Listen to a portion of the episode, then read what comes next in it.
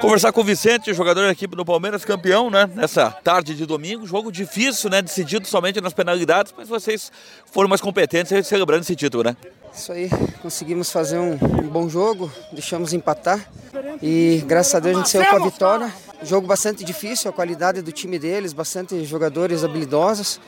Mas graças a Deus a gente saiu com a, vitória aí, a gente fica feliz com o bicampeonato.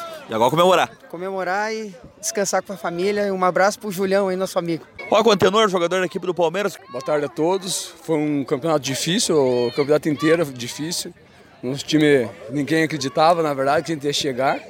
Chegamos, hoje dois jogos difíceis, em casa foi 0 a 0 E hoje a gente fez o gol, tivemos um azar de, levar, de fazer um pênalti no, no segundo tempo e graças a Deus a gente chegou aos pênaltis e fomos é, vitoriosos, né?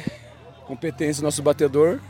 Agora é só comemorar o bicampeonato da, do 35. Conversar com o Nego, jogador da equipe do Palmeiras, converteu também no pênalti importante e decisivo, num jogo dificílimo, né? valorizou, acredito, mais ainda a conquista de vocês. Né? Boa tarde. Verdade, tudo bem. É... Foi um jogo bem disputado, né? Vocês viram aí, graças a Deus, a gente saiu com a vitória aí.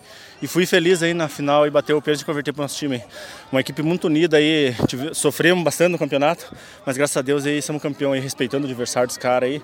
Mas graças a Deus estamos aí, somos campeão. Agora comemorar, né? Com certeza. Amigos da CBN, pós-jogo, pós-conquista do Palmeiras aqui contra o Clube Princesa dos Campos Verde. Vamos conversar com o presidente da nossa Liga de Futebol aqui de Ponta Grossa, meu grande amigo, excelente árbitro, aliás, Romildo Freitas. Mais uma competição de muito sucesso, parabéns, presidente.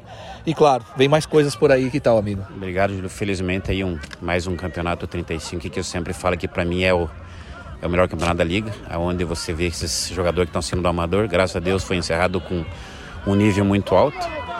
Então, é, é gratificante para a gente que está à frente da Liga aí nesses três anos, é, tá à frente num, numa competição dessa onde, graças a Deus, correu tudo a contento. Presença maciça de público, né, presidente? É, graças a Deus aí o público aí veio, é, é geralmente é o segundo ano seguido que final tem chega no Clube Verde, mas foi muito gratificante para a gente estar à frente da liga e ter uma competição como essa.